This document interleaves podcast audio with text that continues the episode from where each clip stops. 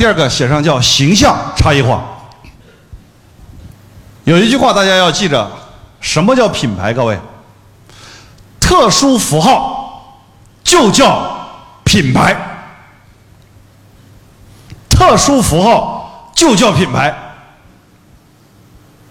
这是第一句话。第二句话写上，品牌世界里没有真相，品牌世界里没有真相，只有认知。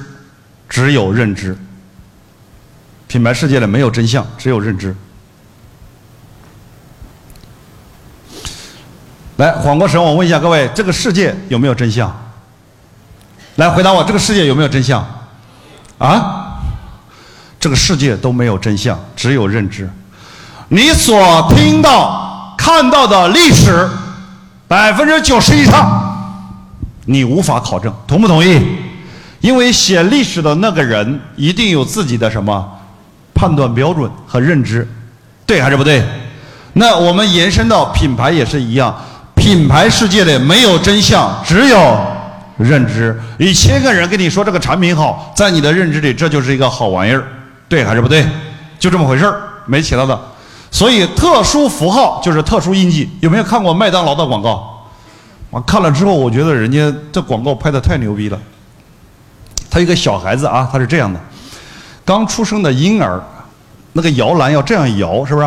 要这样摇啊摇，但是呢，摇了有十秒钟之后，这个小孩出现了一个反差，摇到这里的时候呢，那个小孩啊笑得开心的不得了，一到这里一下来，知道吧？一下来就开始哇哭，一上来哈笑，一下来就哭，就搞不清楚，他妈呢就不知道这咋回事嘞。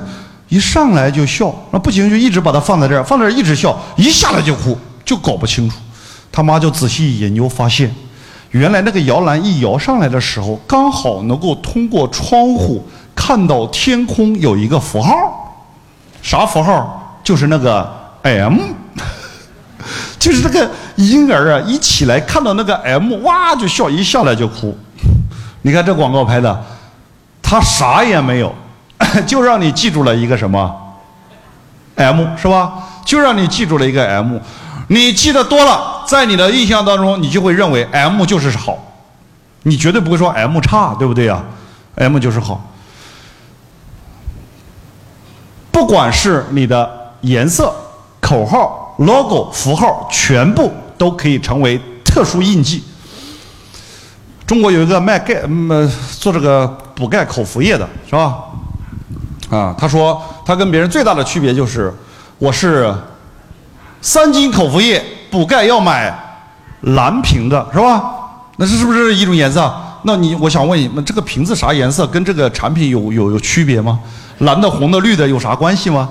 我告诉你，你时间长了，你就在你的形成一种认知。你去买的时候有有没有蓝瓶的呀？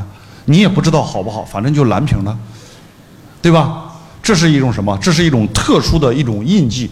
特殊形象就是一种特殊的一种印记。